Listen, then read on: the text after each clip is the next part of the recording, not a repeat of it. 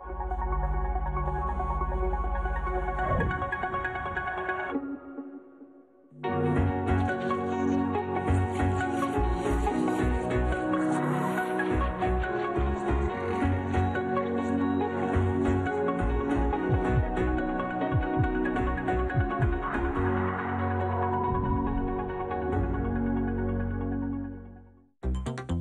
¿Cuáles son los riesgos más comunes a los que nos enfrentamos en Internet?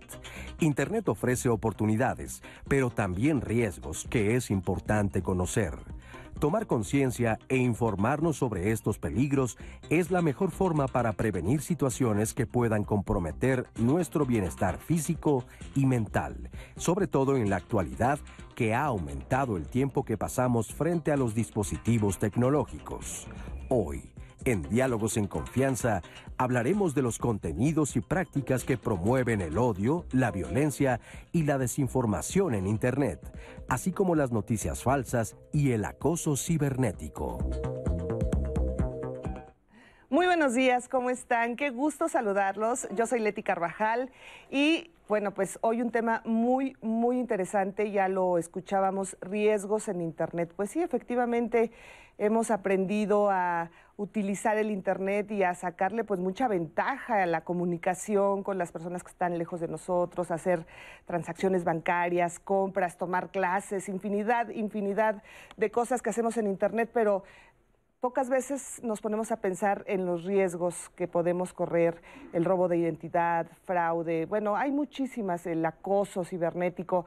Vamos a hablar de este tema y ojalá, ojalá si tiene a sus hijos cerca, a sus adolescentes cerca, siéntenlos en la sala y pónganse a escuchar este programa porque de verdad vamos a aprender muchísimo de nuestros especialistas. Pues sí, estamos todos expuestos a estos riesgos en Internet, en la web. Pero vamos a hablar de esto, por supuesto, más adelante. Mientras tanto, quiero agradecer a Alberto Mujica y a Lía Vadillo, quienes estarán alternando en la interpretación en lengua de señas mexicana. Muchísimas gracias, Alberto.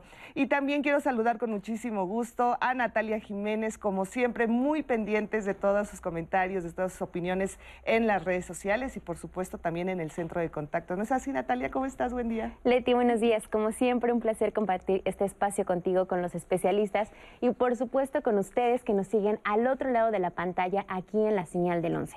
Como bien lo decías, Leti, el tema de hoy es sumamente interesante porque casi todos nosotros somos usuarios de Internet. Y sin duda alguna, esta es una herramienta que nos ha permitido realizar acciones y tener dinámicas que tal vez en siglos pasados no hubiéramos pensado, como tener contacto con personas al otro lado del mundo, realizar compras a la distancia, en fin. Muchas son las actividades que tenemos ahora con el uso de Internet, pero por supuesto con esto también vienen los riesgos. ¿Cómo podemos evitarlos? ¿Hay algo que nosotros podamos hacer? Claro que lo hay. De eso vamos a platicar hoy en el programa sobre cómo debemos nosotros hacer un uso responsable de Internet y por supuesto también un concepto muy interesante, la ciudadanía digital, cómo nos debemos comportar cuando estamos en la red, en las redes sociales, cuál es el respeto, qué, qué papel juega también la ética en esto. De eso vamos a platicar. Y una de las bondades de Internet es que nos han permitido aquí en Diálogos en Confianza tener contacto con ustedes, porque no solamente estamos en vivo en la señal televisiva, sino también a través de las redes sociales. Recuerde que ahorita puede ver el programa en tiempo real en Facebook y en YouTube. Ahí usted puede mandar sus comentarios, sus preguntas, sus testimonios y yo voy a estar leyéndolas y compartiéndolas con el panel de especialistas. Si lo prefieren, también nos pueden marcar al centro de contacto con la audiencia en el 55 51 66 4000. También estamos en Twitter y en Instagram y a lo largo del programa vamos a compartir información sobre páginas de internet, sobre instituciones a, a las que ustedes se pueden acercar para ahondar más sobre estos temas y eso siempre queda guardado en el blog de Diálogos en Confianza. Ahí usted puede checar esta información y por supuesto también el link al programa completo. Así que quédese para que juntos construyamos la conversación de hoy.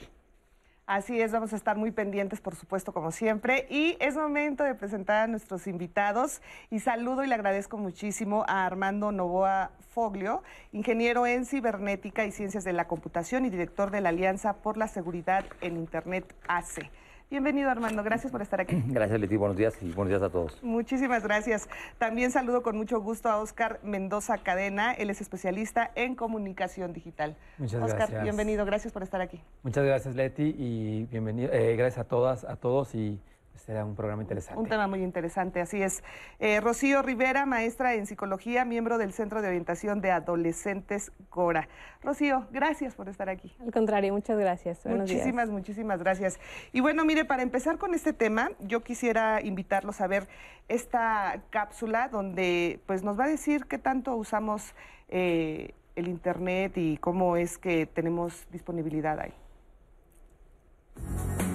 El Instituto Nacional de Estadística y Geografía, INEGI, ha publicado la encuesta nacional sobre disponibilidad y uso de tecnologías de la información en los hogares, que muestra datos importantes para entender el uso de Internet en nuestro país durante el 2020 estima que hay una población de 84.1 millones de usuarios de Internet en México, que representan 72% de la población de 6 años o más.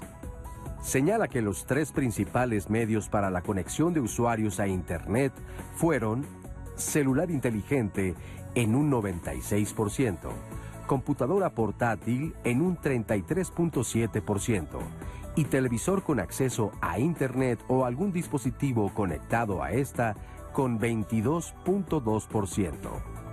La encuesta también subraya que las principales actividades que realizaron los usuarios de Internet en ese año fueron comunicarse en un 93.8%, buscar información en un 91% y acceder a redes sociales en un 89%. Por otro lado, analizando el comportamiento de los distintos grupos de edad, el que concentra la mayor proporción de usuarios es el grupo de 18 a 24 años. El segundo grupo es el de 12 a 17 años. Y en tercer lugar se encuentran los usuarios de 25 a 34 años. El grupo de edad que menos usa Internet es el de 55 y más años. Las actividades que menos realizan los usuarios de Internet, pero que presentan un cambio considerable en comparación a 2019, son ventas en Internet con un crecimiento de dos puntos porcentuales comparado con 2019, es decir, llegó a 11.3%. Utilización de servicios en la nube también creció de 19.4% a 21.4% en 2020 y las operaciones bancarias en línea pasaron de un 16.8% a 21.7% en 2020.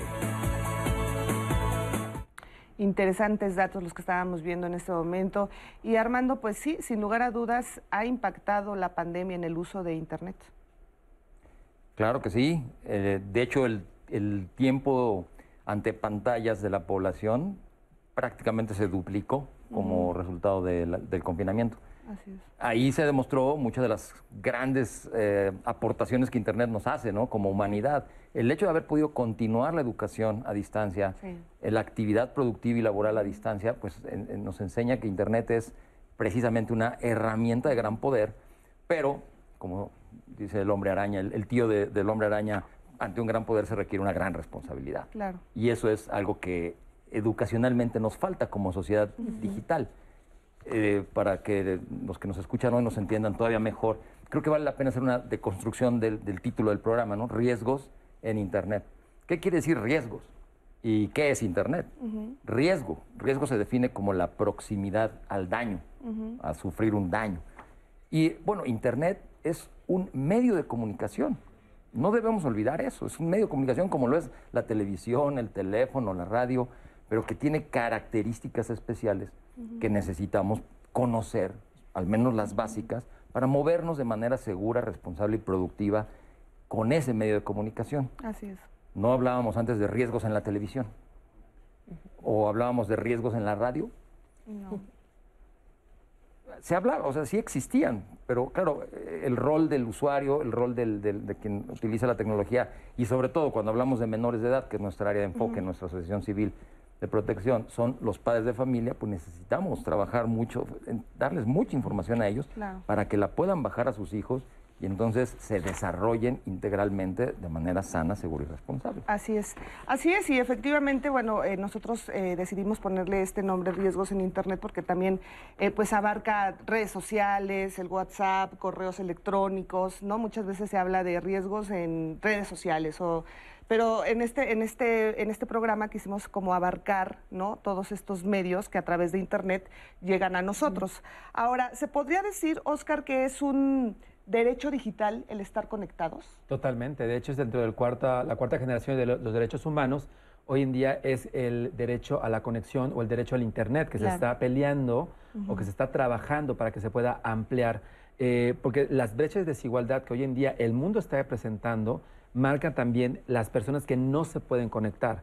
De hecho, si pensamos, por ejemplo, en octubre es el Día Internacional de, las Niñas en las Tecnologías de la Información, porque precisamente las niñas y las mujeres son las que más se están rezagando en el acceso a esta multiplataforma, que acompañando un poco lo que plantea el especialista Armando, es una plataforma muy amplia, no solamente de comunicación, sino cuántas actividades podemos hacer por Internet, cuántas, cuánta información podemos vertir a Internet el eh, número de cuentas bancarias, dirección, este, datos personales, nuestro CUP, nuestro CUP no lo pueden bajar simplemente con tres, tres movimientos en, la, página de la CEGOP. O sea, ¿cuánta información tenemos ahí y con cuánto podemos interactuar? Esa es la, magia, el poder y, acompaño, la peligrosidad que tiene este espacio tan complejo.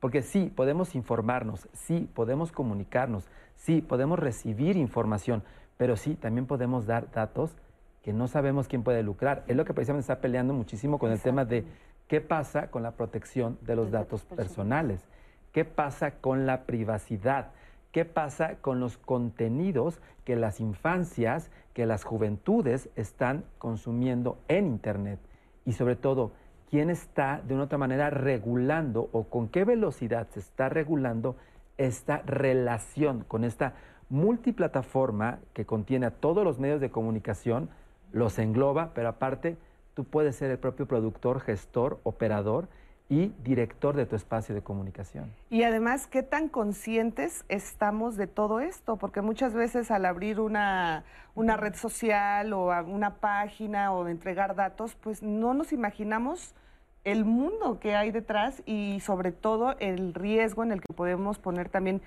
nosotros, por supuesto, pero los niños y los adolescentes que han sido víctimas terribles de, situaciones realmente lamentables. Ahora, Rocío, yo quiero que nos digas qué riesgos o cuáles son las consecuencias de que un adolescente o un niño esté tantas horas en Internet, en redes sociales. Eh, pues fíjate que he tenido muchos casos, incluso antes de la pandemia. Justamente, eh, bueno, yo podría dividir los riesgos eh, del Internet, sobre todo para niños y adolescentes, en tres áreas, ¿no? una parte es la parte de la seguridad, otra parte de las relaciones y otra parte sería del contenido. La parte de la seguridad, yo, yo me refiero más al robo de contraseñas, esta parte del phishing, ¿no? Por ejemplo, de páginas que son clonadas, por ejemplo, de bancos, que te llegan correos, este, eh, oye, nos faltan tales datos, este, necesitas actualizarlos y abres la página y es exactamente igual a la página original, ¿no? Eh, ante esto, bueno, son mucho más propensos los adultos, adultos mayores que no están tan familiarizados con lo que está pasando en Internet y tampoco con la tecnología. Pero en la parte de las relaciones, por ejemplo, pues están, entran todas las redes sociales, ¿no? Y uno podría pensar que solamente los niños y los adolescentes están en riesgo con respecto a eso, pero no es verdad. Está el Tinder, el famoso Tinder. sí, así ¿Se podía mencionar? No, claro, por supuesto. o sea, es parte de, es una red. Pero además de esto, eh, Armando, ¿a qué riesgos reales se exponen los niños eh, al abrir una red social, al estar en Internet sin la supervisión?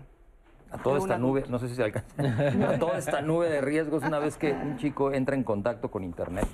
Y, eh, justamente cuando yo hablaba de que Internet es un medio de comunicación, pero tiene características específicas, distintas, evolucionadas y revolucionadas de los medios de comunicación e información tradicionales. En televisión tú te sentabas a consumir pasivamente un contenido, que estaba además filtrado, regulado por una entidad que se encargaba de eso en Internet todo eso desaparece. Hoy tenemos que ir cubriendo todos estos, todas estas eh, situaciones.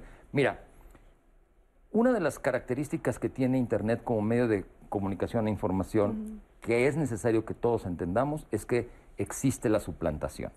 Hay nuevas reglas del juego, por supuesto, en la comunicación, pero creo que esa es una de las más importantes, en donde todos los padres de familia, los usuarios y chicos, medianos y grandes, tienen que tener claro que lo que están viendo siempre puede ser falso. Un mensaje que recibe es, es de una cuenta que no tienes manera de saber quién está detrás precisamente. Yo aquí sé que estoy hablando, por ejemplo, con una mujer. No hay manera de, ocultar eso. En Internet sí. Al, al, entender que existe la suplantación, que cualquiera puede abrir un perfil y hacerse pasar por quien quiera decir que es, que quien quiera puede crear, ¿cómo trabaja un pederasta en, en, el, en el, campo, en un parque? Pone una pelota colorida, amarilla, roja, brillante, que va a llamar la atención va a hacer voltear a algún niño o a varios niños, los va a atraer a ese punto y entonces es donde él va a poder intervenir y tratar de cometer su, fechoría. ¿Qué hace en Internet? Bueno, puede poner un perfil falso de una actriz de toque infantil que le va a llamar la atención al adolescente que está ahí. Entonces, tenemos que enseñar a los niños, porque el niño no, no aprende lo que no se le enseña, que existe la suplantación en Internet y a partir de ahí y de esa competencia que tenemos que generar en ellos, podemos solucionar muchos de los riesgos que están en esta nube eh, aquí descritos. ¿Qué puede pasar porque alguien se puede hacer pasar por otra persona? ¿Qué puede resultar de ello? Podemos imaginarlo fácilmente.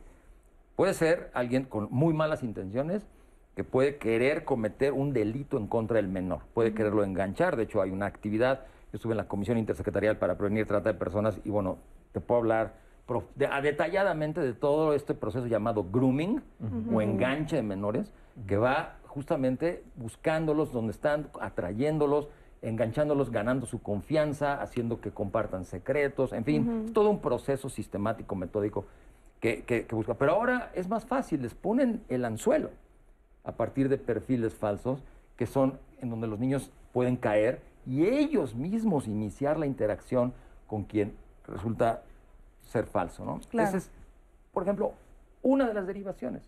Otra de las derivaciones puede ser un compañero de la escuela, que, y eso lo hemos visto en la línea de denuncia, recibimos de ese tipo de reportes todo el tiempo, de chicos y chicas que crean perfiles falsos para hacer caer a uno de sus compañeros en la idea, uno de los que son más, los que tienen menos habilidades sociales para relacionarse físicamente. ¿Es lo que se conoce como ciberbullying?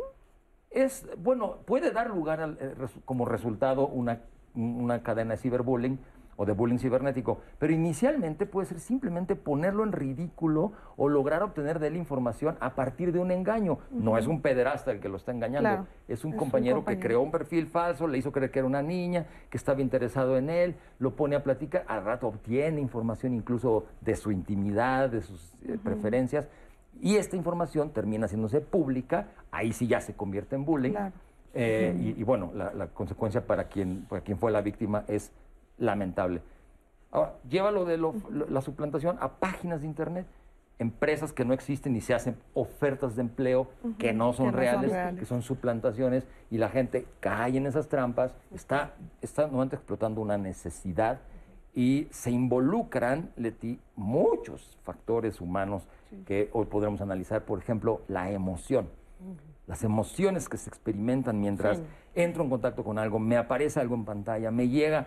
Tú sabes que un like es un validador digital, ¿no? Sí. Los chicos están emocionados buscando esa experiencia de validación. aprobación, ¿no? Pues, hay, vaya, todo esto es. necesario instruir a los niños para lograr hacerlos competentes en el uso de tecnología, pero son ocho reglas que hoy te quiero compartir. La primera y más importante es la de la suplantación. Muy bien, muy importante y los vamos a ir desmenuzando y por supuesto a lo largo del programa vamos a, eh, vamos a decirles y a explicar qué son estos conceptos como el grooming, el sexting y bueno, infinidad de conceptos que hay en Internet. Ahora, eh, Oscar, ¿tú piensas que hay una edad adecuada en que un niño deba tener acceso a Internet o a redes sociales? O sea, hay mucha gente que dice, no, es que hasta los 18 años deben de tener su cuenta de Facebook, de Twitter, de Instagram. Casi imposible. Exactamente, o sea, ya vemos ahorita los jóvenes, o sea, ya no, no, no. Los bebés con el, no puede iPad. Exactamente, pero ¿cómo, ¿cómo tener este control como papás de, de estas redes sociales cuando tu hija de 12 años pues muchas veces toma clases en línea y a la vez está conectada y a la vez está viendo redes. TikTok. Exacto, TikTok, bueno, infinidad. ¿Qué haces como papá? ¿Cómo le tienes que hacer? Mira, acá hay un tema. Eh, de hecho, hay varias edades. Si vemos la estadística que nos plantearon al inicio por parte de INEGI, nos plantean que es a partir de los seis años se está midiendo estadísticamente. ¿no? Por un tema de acceso también a la educación, un tema de hoy en día las plataformas educativas están, se han volteado hacia allá. Eh, las redes sociales te plantean entre los 11, 13 años más o menos para poder tener una cuenta oficialmente. Pero este tema pandémico, esta situación que también lo que ha venido a hacer es eh, Internet y las tecnologías de la información y la comunicación han venido a sustituir como educadoras, acompañantes, este, guías, ¿no? Eh, herramientas de entretenimiento a las infancias y a las juventudes, nos ha venido a romper un poco el paradigma por decir, ¿qué hacemos? Digo, imagínense una madre que tiene las mayores cargas en materia de cuidados dentro de los hogares, decir, ¿sabes qué? Toma el celular, hija, haz lo que quieras, yo no puedo estar atendiéndote porque tengo que hacer trabajar la casa y esto. O sea, hay que, hay que también tener conciencia de que la situación nos ha forzado a ir cambiando los consumos y los usos de Internet. Entonces es complicado. Pero eh, si hay edades que mínimamente tienen las plataformas o las empresas que se dedican a trabajar con Internet y con tecnologías y también eh, hay eh, edades mínimas que tendríamos que ir considerando, pero creo que lo más importante es acompañando y teniendo filtros de consumo y de tiempo de eh, relación con las tecnologías. Hay algo que creo que se nos olvidó plantear desde el inicio. La tecnología es neutra. La tecnología no llegó, ni Internet llegó a decirnos, a ver, este, siéntate a consumirme o juega conmigo. O sea, existe, es un producto, es una construcción humana, pero como la utilicemos es nuestra responsabilidad. Claro. Entonces, en cada casa, en cada persona, en cada uno de nosotros y de nosotras debe de caber la eh, conciencia de qué estamos haciendo con estos aparatos y sobre todo a quién se lo estamos facilitando, cuánto tiempo y con qué filtros o controles se lo estamos dando. Entonces ahí creo que cabe la responsabilidad individual. O sea, tú sí propondrías tal vez que se les dé el celular por un determinado tiempo y después pero claro, pero también con ciertos controles, porque eso te puede llevar a cualquier consumo. Uno de los principales problemas a los que se enfrentan las infancias, las niñas y los niños es a consumo inapropiado o transformación de la realidad, de su percepción de la realidad, ¿no?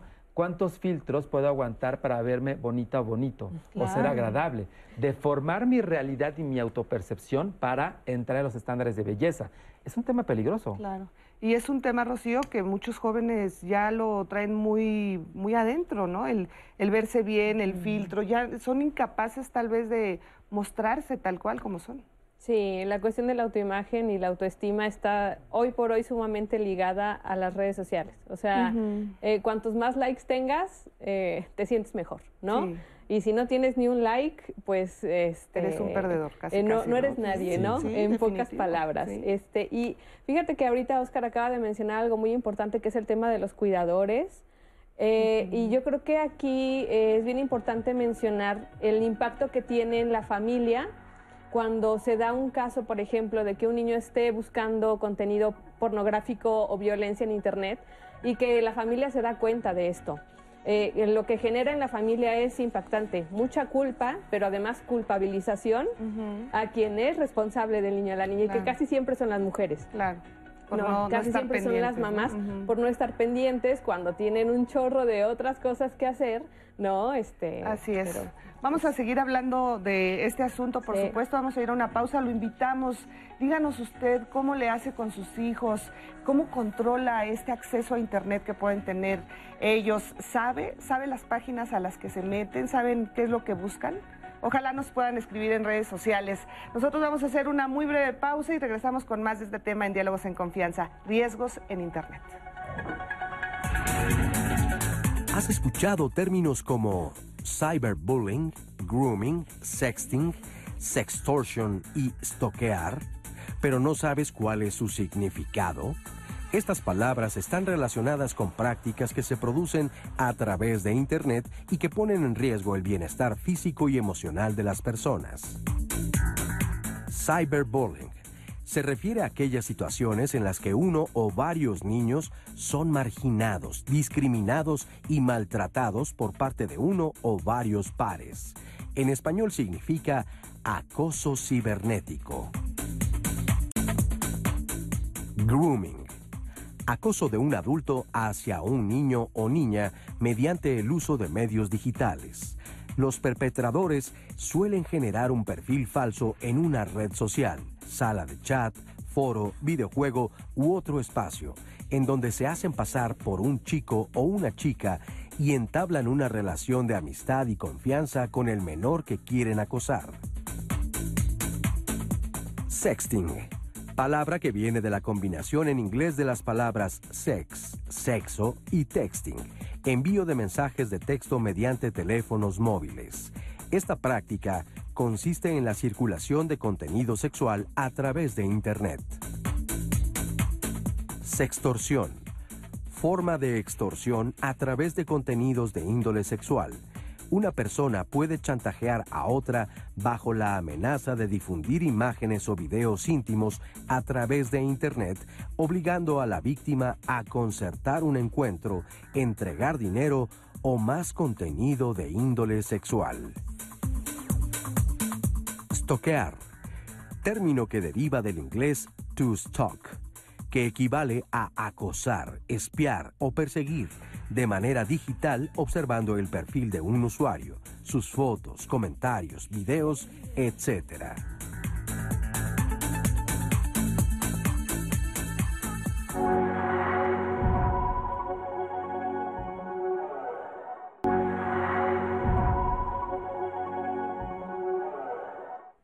Continuamos aquí en Diálogos en Confianza y los invito a que mañana en nuestros temas de pareja con Cristina Jauregui no se pierda el tema que se va a hablar, conociendo el cuerpo femenino, un cuerpo que hasta la fecha aún es poco explorado, que las mismas mujeres no nos atrevemos a explorar, a conocer, a profundizar sobre él, a conocer las sensaciones, las formas, los olores que tiene nuestro cuerpo. ¿Por qué se da esto? Tiene que ver la educación sexual que recibimos, incluso pueden ser temas religiosos. De eso vamos a platicar mañana aquí en Diálogos en Confianza, no se lo pierdan.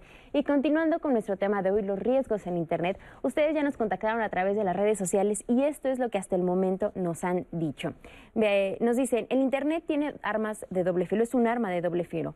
Por un lado, ahora que estamos en esta pandemia, nos ha servido sobre todo a tener comunicación con nuestros seres queridos.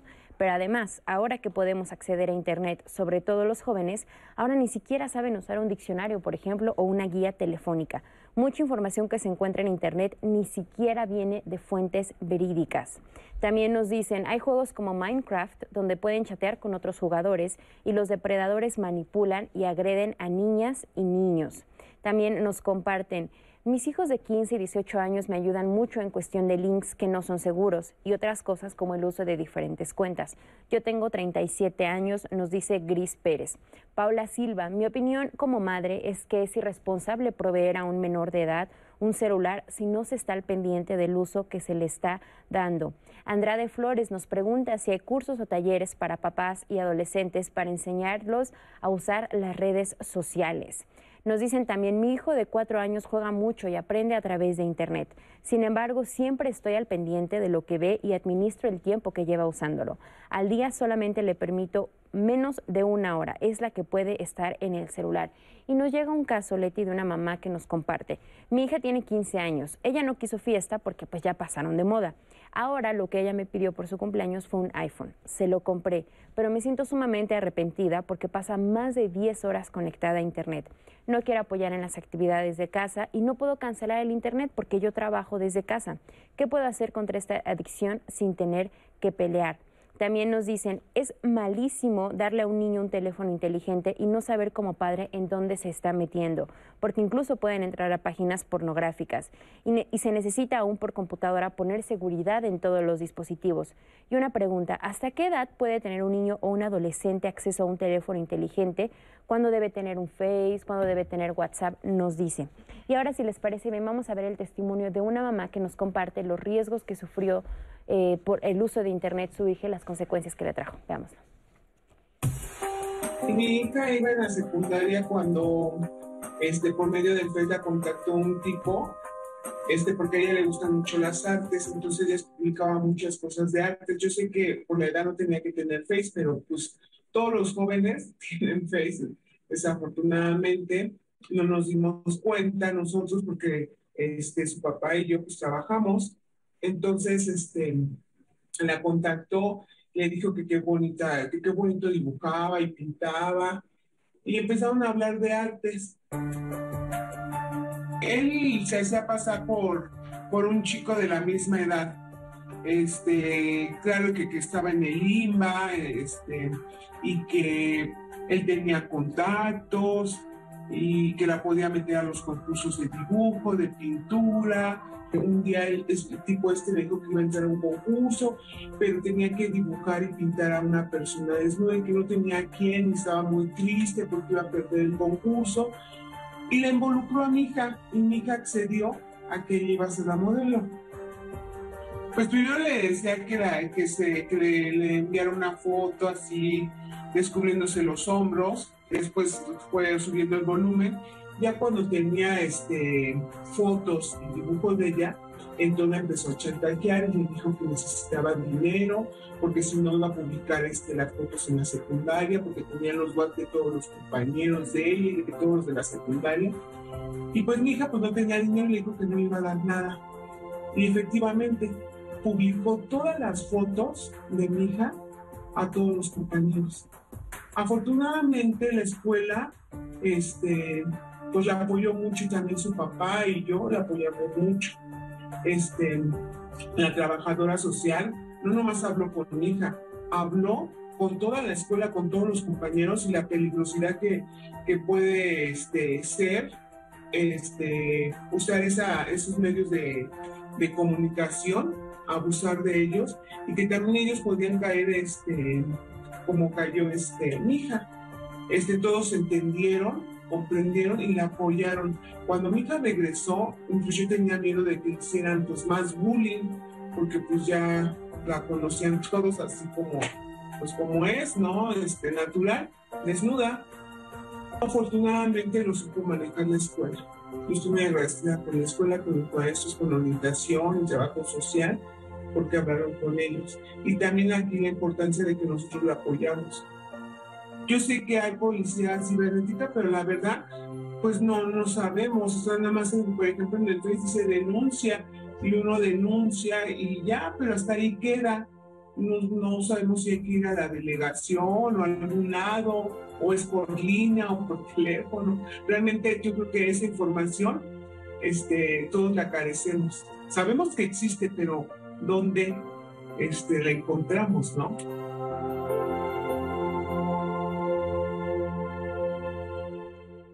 Muchas gracias, gracias por ese testimonio. Y bueno, pues sí, como bien lo decías, Rocío, el daño que se causa a la familia cuando eh, tienes que pasar por este tipo de situaciones también es muy fuerte. Pero además también como escuchábamos, Oscar, mucha gente no, no tiene ni idea de qué hacer en estos casos. Sí, la policía cibernética escuchábamos, pero pues no sé cómo hacerle, a dónde ir, voy a la delegación. ¿Qué se hace en estos casos, Oscar? Em, yo, yo, voy a hablar de una experiencia personal. A mí alguna vez me suplantaron la identidad eh, para, en un momento dado por un tema político complicado que buscaban afectarme eh, en, cuestión de mi imagen. Y yo acudí directamente al ministerio, mi alcaldía, en esta delegación, pero eh, me, me, enfrenté a algo que fue más peligroso aún, que es la falta de información o conocimiento o sensibilización de los agentes del ministerio para entender qué estaba pasando. Fue por Twitter esta situación. Y decían, bueno, ¿y dónde están? Le digo, no, es que están en Twitter y no tenía ni la más mínima idea de qué estaba pasando. Estoy hablando de 2016. Okay. Entonces, posiblemente ya espero y creo y deseo que ya haya evolucionado esta, este tema y que ya haya un mayor conocimiento.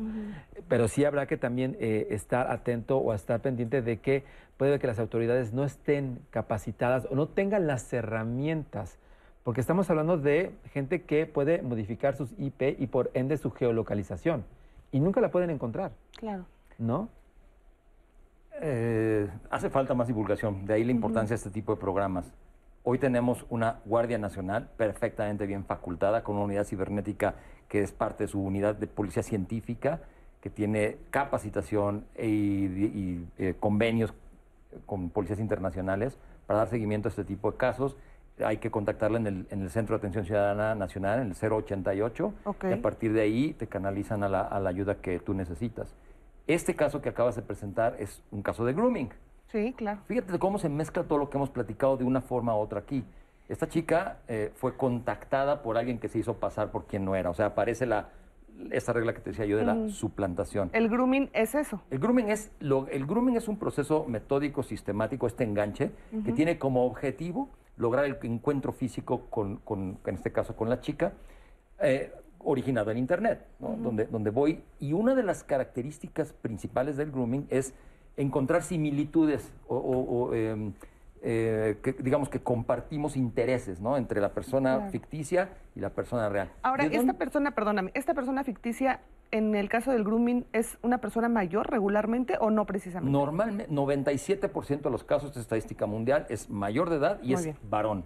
Ok. En el 97% de los casos. Muy Pero bien. fíjate, ¿cómo puede él saber cuáles son los temas que le interesan a ella para empezar esa relación con lo que ella misma comparte? Claro.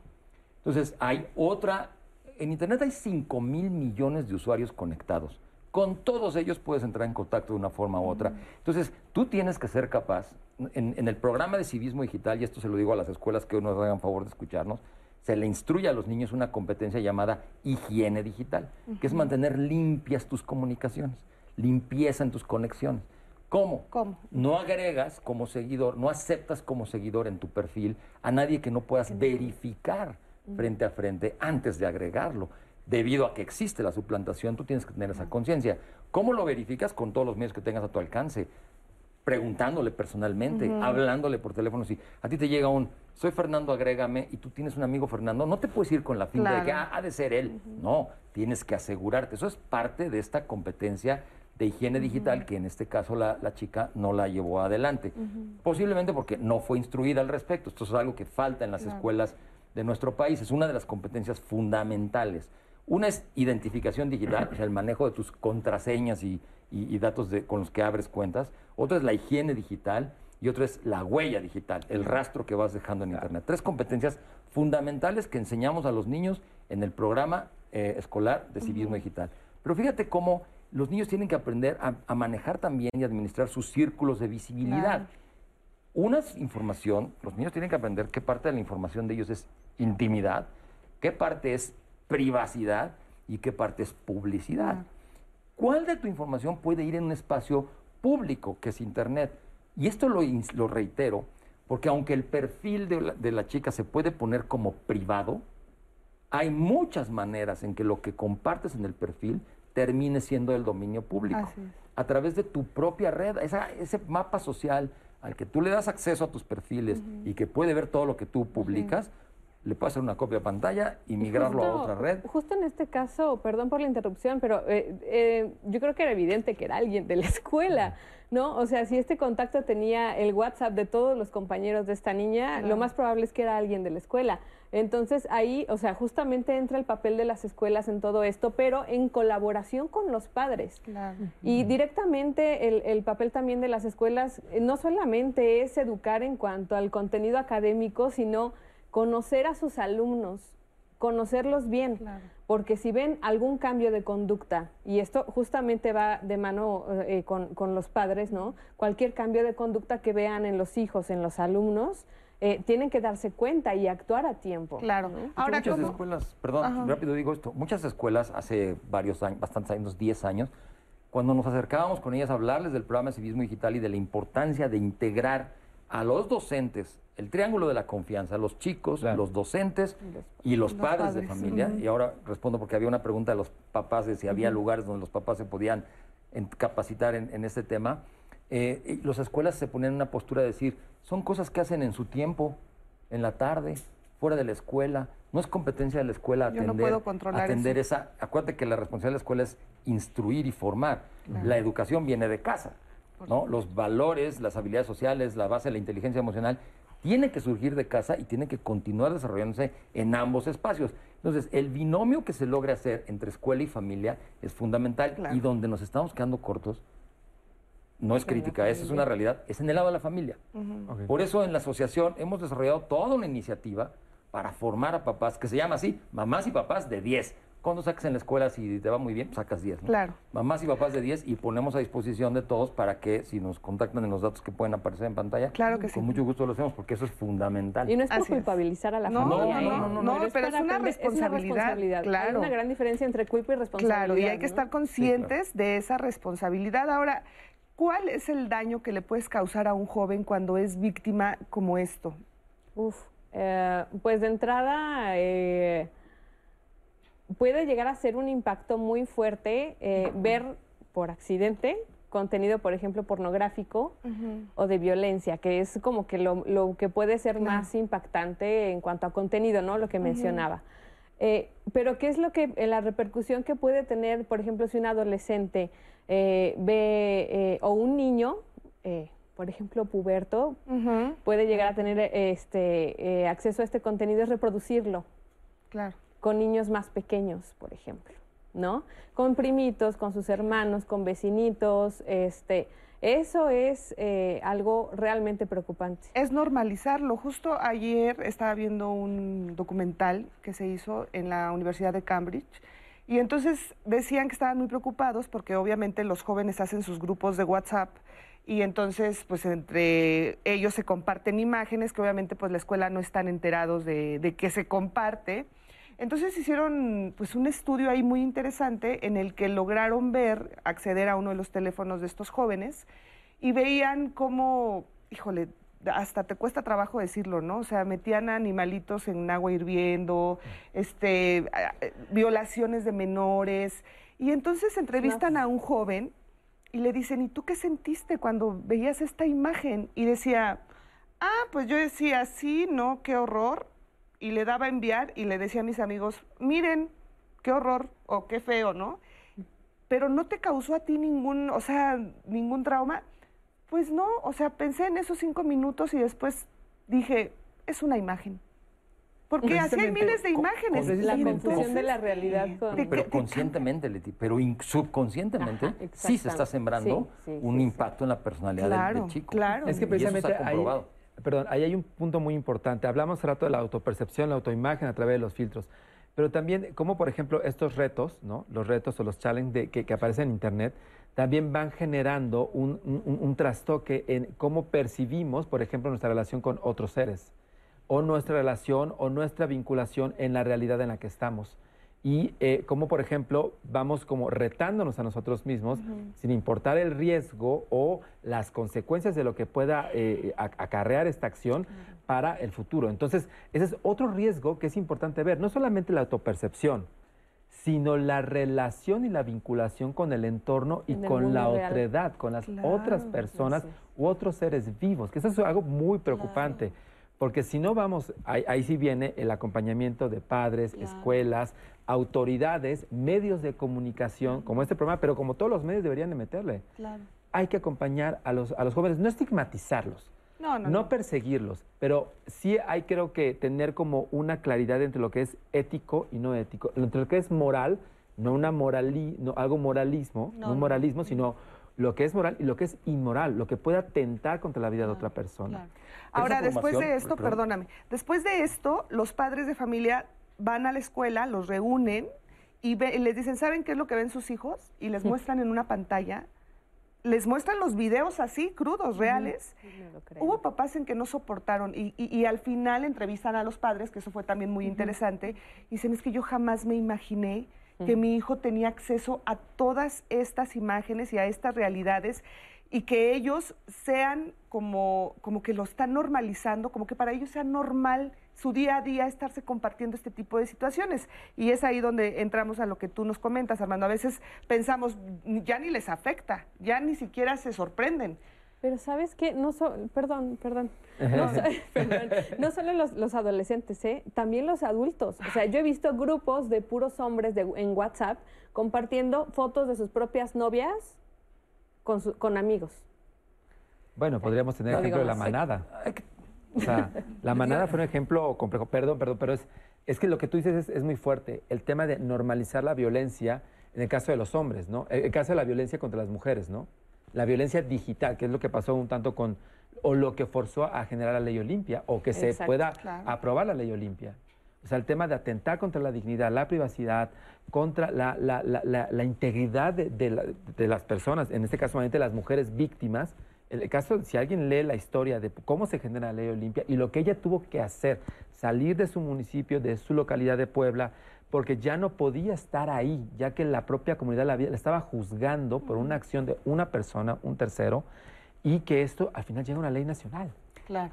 Algo que no debemos dejar de lado, Leti, es en el, siguiendo con el ejemplo, porque estas son vivencias reales, lo que acabamos de escuchar, es cómo la instrucción y acompañamiento y formación y educación tiene que tener un ángulo psico, socioemocional, ¿no? Absolutamente.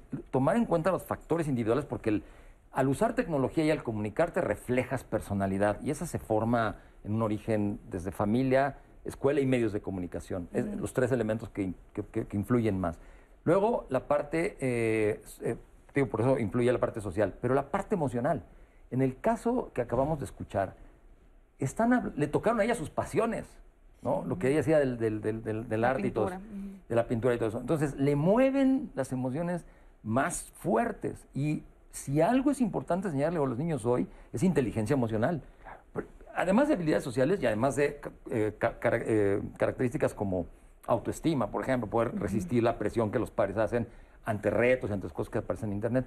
Pero tú te imaginas todo lo que ella fue sintiendo, que después quedó derribado y derrumbado en un momento dado. Esto puede llevar, y, lo hemos visto en casos de la línea de denuncia, a niñas que piensan en el suicidio, pensando en una consecuencia grave y extrema, caen en cuadros de angustia, de ansiedad, de depresión que cuando se extiende demasiado ya desvaloriza al individuo y entonces ya, lo ya, ya empieza a considerar, porque además vienen los ataques laterales, no vales nada, ¿para qué sigues aquí? Eh, no, nos vamos a perder nada si ya suicídate. Ay, no. Y entonces, viene, viene, esa construcción que termina en malas decisiones. Yo te empecé diciendo que riesgo es proximidad al daño. ¿Qué te acerca o te aleja de que el daño se materialice? Tus decisiones tus capacidades de tomar buenas decisiones. Yo siempre le quito, en, las conferencias papás, le quito al teléfono inteligente la noción de inteligente. Inteligente viene de intellegere, del latín que quiere decir entre elecciones. Saber elegir, eso es ser inteligente. El teléfono no elige, elige Tú el eres usuario. el que estás eligiendo. Él toma las decisiones. Ahora, ¿qué, ¿qué, significa esto de derecho al olvido? El derecho al olvido es un derecho que viene como parte de esta cuarta generación, que es el poder eliminar la huella digital que ya se planteó por completo de los servidores que tienen o van almacenando tu información. Esto viene, es, es una acción que comenzó en Europa, comienza en Alemania, eh, por una necesidad de una persona que se le estaba inculpando por una situación de un eh, delito que él no cometió, pero quedó en el registro de los servidores su nombre, su fotografía y de otra manera lo vinculaban. Esta persona no podía salir, no podía avanzar, a pesar de que ya se le había declarado inocente, la persona comienza a decir, oigan, necesito que borren esta historia. Necesito quedar limpio de esta historia. Entonces comienzan a luchar por esto, por poder borrar la huella digital, poder borrar todos los rastros y que la persona pueda de otra manera tener como un expediente digital limpio, para volver a comenzar. Y eso ya se ha aplicado en otros, porque cuando nosotros estamos, otro riesgo de Internet, cuando nosotros estamos navegando, le damos sí, sí, sí, ok, cookie, sí, este, tienes toda mi información, no te preocupes, estas son mis fotos, todo lo tienes. Y se nos olvida que alguien se está quedando con nuestra información y alguien puede lucrar con la información. Y es el gran problema que hoy en día tiene con el tema del Big Data, ¿no? O sea, ¿quién está manejando toda esta información y quién la vende? Porque aparte se lucra. ¿Y para qué, no? ¿Y para qué? Que es lo tema, el tema que el Congreso de Estados Unidos varias veces ha llamado a Mark Zuckerberg a decirle, oye, ¿qué estás haciendo con todos los datos de la gente? Claro. Y porque fue lo que un poco eh, tuvo relación con las elecciones del, de Donald Trump y bueno, hay toda una historia ahí un poco compleja. Ahora, ¿quién borra este, este material de...? Los, las empresas, las empresas, por ejemplo, en este caso Google, por ejemplo, o Facebook, tendrían que, tú, se ha logrado a través, esa persona llegó hasta, hasta la Corte Europea para poder borrar esta información y le dieron la orden directa a la empresa, oye, bórralo. Lo que la empresa dijo es, sí, la borro de Europa, pero me queda Asia, y me queda la América Latina y me queda el mundo entero. Entonces, es esta lucha por decir, al final es mi información, es mi identidad y es mi imagen, tengo derecho a ser dueño o dueña de quién he sido o quién soy en el sí, mundo porque al final pueden decir, ellos me lo autorizaron, ¿no? Claro. De hecho, sobre esto, postura, ¿eh? sobre esto nos llegó el testimonio de una mamá que nos pide la opinión y asesoría. Hace poco nos enteramos de que mi hija menor de 11 años grabó un video con un fragmento breve de una clase en línea, ella es de quinto grado, en el que se veían algunas caras de sus compañeros y mi hija narraba el audio de la clase. Ella lo subió hace ocho meses cuando tenía 10 años y fue hasta hace tres semanas que alguien de su grupo lo encontró en YouTube. Ahí fue donde se subió este fragmento. Y obviamente se dio a conocer. La respuesta de los padres y la inconformidad no se hizo esperar. La escuela, por otro lado, me parece que ha tomado y manejado las cosas de una manera adecuada. Para nosotros como padres ha sido muy agobiante y la verdad muy penoso. Afortunadamente el contenido no es grave. Sin embargo, hemos tratado de denunciarlo a YouTube y aún no se ha borrado el video. Mi hija no tiene ni siquiera un smartphone ni WhatsApp. En aquel momento lo subió de su tablet. En este caso, ¿qué podemos hacer? ¿Nos podrían orientar? ¿Ellos podrían pedir que se baje ese video de YouTube? De hecho, los términos y condiciones de YouTube son claros en el sentido de que todo lo que subas a tu canal es propiedad intelectual tuyo. Entonces tú puedes retirarlo del canal. Lo que sucede es que en las búsquedas de Internet hay una cuestión ligeramente técnica que se llama memoria caché. Entonces, cuando un contenido puede ser borrado de Internet, puede quedar en memoria caché y ahí sí tienes que solicitar que también de memoria caché se borre. ¿Y a quién se lo si nos, nos- no- no- una, esa es una de las orientaciones. De hecho, tenemos relación directa con Google y con YouTube. Somos, nuestra asociación civil es Trusted Flagger, se llama la categoría de YouTube, y podamos auxiliarles si nos contactan en, en la asociación civil. Muy bien. Tenemos más comentarios. Así es, Leti. Bueno, y para esta persona que nos escribió, estos contactos van a quedar en nuestras redes, las redes sociales, sociales. para que ustedes lo puedan checar. También nos dicen, existen dispositivos de red y aplicaciones para que como padres tengamos el control del tiempo y el acceso a Internet para los hijos. Son realmente útiles. Abraham Morales, ¿se pueden tener candados de seguridad en Internet para los niños y adolescentes? ¿Cuáles son? Gracias. Sin duda, información que le va a ayudar mucho a los papás. Quédense con nosotros porque en el próximo bloque vamos a hablar de ello. Mientras vamos a ver más términos que se utilizan sobre Internet y regresamos aquí a Diálogos. En los medios de comunicación escuchamos con mayor frecuencia expresiones como discurso de odio y fake news, así como otros términos relacionados con las redes sociales y el uso de Internet como bot, troll o hater. Reflexionemos en su significado. Discurso de odio es la promoción de textos que atenta contra la dignidad de una persona o grupo para provocar daño. Discurso basado en prejuicios que supone humillación y desprecio. Expresa racismo, xenofobia y discriminación. Noticias falsas o fake news. Son contenidos intencionalmente mentirosos en sitios web o en redes sociales fabricados para producir daño. Infodemia. Término que refiere una abundancia de información sobre un tema concreto, alguna rigurosa y otra no, lo que hace que para las personas sea difícil encontrar contenidos fidedignos. Bot.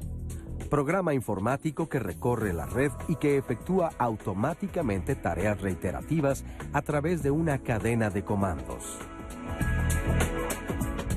Hoax, término del idioma inglés que significa farsa o fraude. Remite a un mensaje falso distribuido por correo electrónico o a través de la construcción de una página web, con el único objetivo de brindar información carente de veracidad. Troll. Término para denominar a una persona que molesta, insulta o manifiesta negatividad dentro de un foro en Internet. Hater. El término procede del verbo inglés to hate, odiar. Hace referencia a la persona que odia algo o a alguien y dice o escribe cosas desagradables, especialmente en Internet y en redes sociales.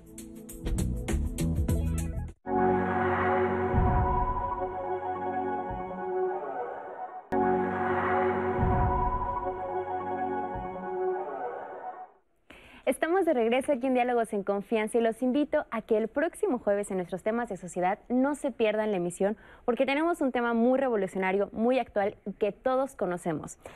¿Cómo influye el neuromarketing en nuestras decisiones de compras? Ustedes habían escuchado lo que es el neuromarketing, de eso vamos a platicar y les voy adelantando un poco.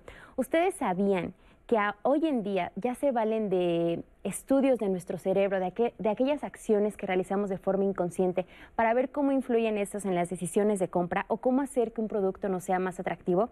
Así es, por ejemplo, el movimiento de nuestros ojos, la forma en la que sudan nuestras manos, cómo reaccionan eh, nuestros gestos faciales ante cierto tipo de estímulos, ante ciertas imágenes, ante ciertos sonidos. Todo eso ya se evalúa y es algo que no podemos controlar nosotros o que son movimientos que hacemos de manera inconsciente, pero ahora a través del neuromarketing esto lo usan para saber cómo nos comportamos los seres humanos y a qué podemos ser más propensos a comprar. No es de gratis que de repente en las redes sociales nos salga publicidad que parece que está hecha para nosotros. De repente decimos, ¿cómo supieron que esto es lo que me gusta? ¿Cómo supieron que esto es lo que a mí me atrae? Pues hay toda una ciencia que se encarga de estudiar esto y de eso vamos a platicar en Diálogos en Confianza, para que ya no parezca magia, para que ya sepamos... ¿Cómo supieron? Exacto.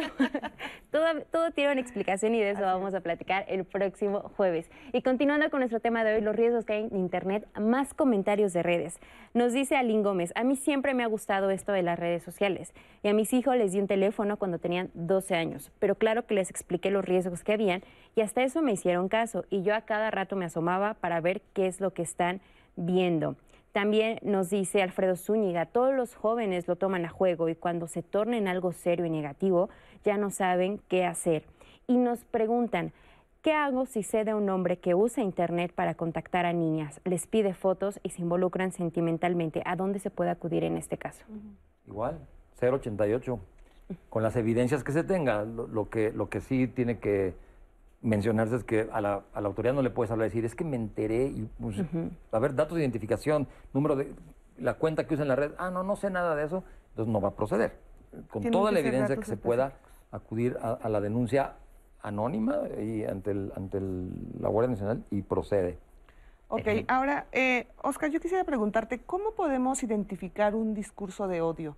Porque muchas veces se puede participar en él sin que, si, sin que te des cuenta, o sea, de repente con un comentario, con un like, o cómo. Eso es, eso es em, tristemente, eh, sobre todo, bueno, Twitter se ha vuelto como el espacio de odio por excelencia hoy en día.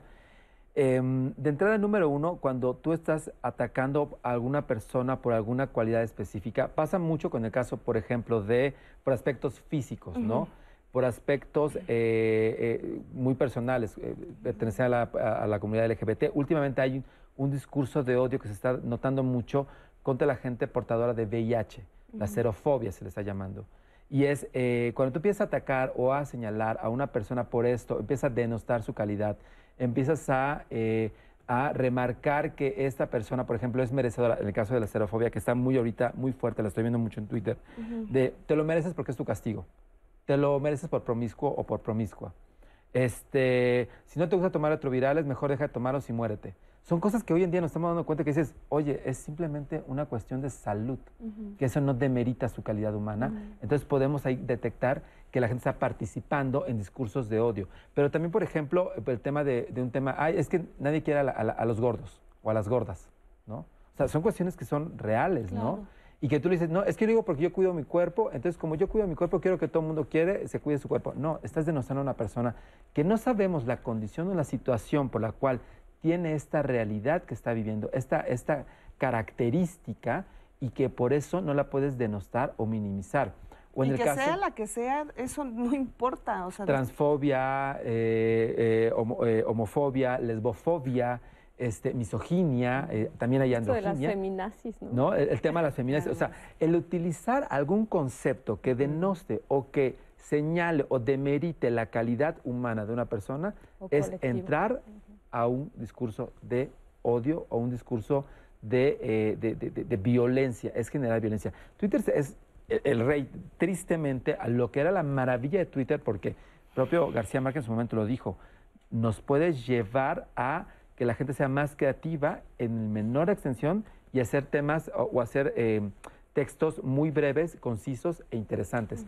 Pero lo que hoy en día nos está llevando es cada día más odio, más confrontación, más, más demeritación, más... Em, eh, eh, violencia y agresión en los espacios. Ahora, en este tipo de casos, lo importante o lo que tendríamos que hacer es, obviamente, no participar, no darle ni me gusta, ni seguir a estas personas y ni siquiera participar para defender. Un like es alimentarlo. Claro. Un like es un, comentario es alimentar y, y, es hacer crecer esas tendencias. Porque tristemente estos discursos crecen conforme a mayor interacción puedan tener. Y verificar las fuentes, ¿no? Igual que las fake news. Claro. Totalmente. Y aquí es donde entra el, el tema del civismo digital. Uf, bueno, el tema del civismo digital es, sí, en general en la vida tendríamos que ser más civilizados para caminar en la calle, ceder el paso, este, darle prioridad a las personas de la tercera edad.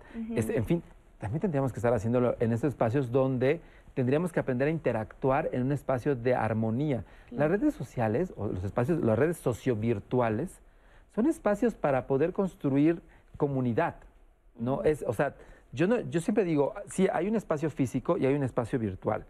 Cada uno tiene sus propias reglas, pero ambas deben de permear o llevarse por la armonía y por el respeto y la comunicación.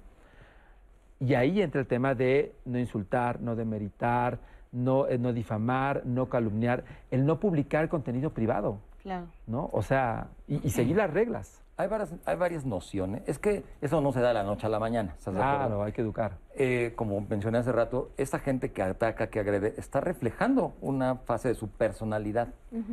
Mucha de esa personalidad negativa surge cuando te comunicas a través de pantallas, porque hay una falsa sensación de anonimato que surge cuando te comunicas eh, a través de una cuenta eh, como que no vas a tener que responder por tus acciones y por tus palabras. Eso hay que desmitificarlo educacionalmente desde, el desde que el niño inicia su vida digital, ¿no? cuando ahora le estamos dando teléfonos a los siete años, a los, desde ahí tenemos que ir dando este decálogo contra el ciberbullying, donde le tenemos que hacer ver varios puntos importantes. Uno, no estás hablando ni, ni creando controversia a una pantalla, sino a un ser humano que está detrás de esa pantalla eres responsable. O sea, los, valores del individuo, al menos los primarios, al menos ¿eh? respeto, honestidad y responsabilidad, deben de ser fortalecidos en el, en el tiempo en el que su vida digital va desarrollándose. Sobre todo el de responsabilidad. No sueltas palabras y nadie sabe quién fue. Eres responsable por todo lo que dices.